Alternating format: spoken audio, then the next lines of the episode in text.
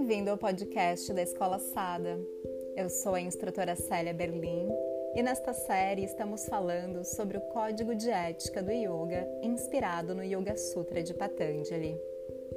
No episódio de hoje eu vou falar sobre a parigraha.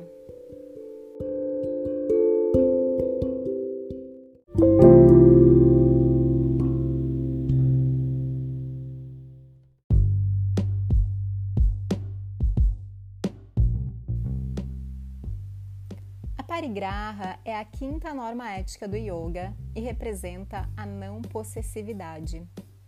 Quando falamos de possessividade, logo pensamos em bens materiais. No entanto, o verdadeiro desapego nos ensina sobre o sentido da vida para que possamos ter consciência da nossa própria identidade. Quando trabalhamos o desapego, ganhamos consciência de quem somos no mundo materialista e de aparências, em que o consumismo é exaltado e tudo é fugaz, o ter é mais valioso que o ser. E ao olharmos para o espelho, nos confundimos, deixando de nos conectar com a nossa essência e passando apenas a enxergar aquilo que acumulamos ao longo de uma vida.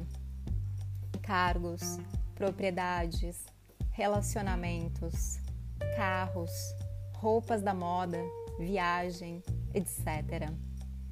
Mas será mesmo que é tudo isso que nos define? O verdadeiro desapego não diz respeito apenas a estes bens materiais ou acúmulos, mas também a ideias e valores, posses de pessoas queridas, amigos, familiares e cônjuges. Nesse sentido, cabe uma reflexão. Já parou para pensar sobre o amor no sentido amplo da palavra e o quanto o confundimos com apego? Nos agarramos à pessoa amada e a tomamos para nós. Seguramos-as com força e, na maioria das vezes, sofremos com a ideia de não tê-la mais por perto. É muito difícil mudar essa chavinha e compreender que o verdadeiro amor é livre e gentil e que as pessoas que estão compartilhando suas vidas e experiências conosco nos concederam um privilégio, mas isso não as faz objetos de nossa posse. Sentimentos como ciúme e inveja também são manifestações do desejo de posse. A parigraha tem uma relação muito forte com fazer escolhas conscientes e deixar algumas coisas para trás inclusive velhos paradigmas. Praticar o desapego nos faz sair da zona de conforto e com certeza nos impulsiona ao crescimento.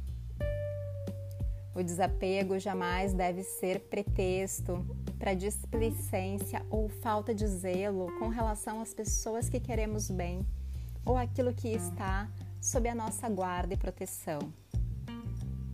Espero que você tenha gostado e que você nos acompanhe nos próximos episódios.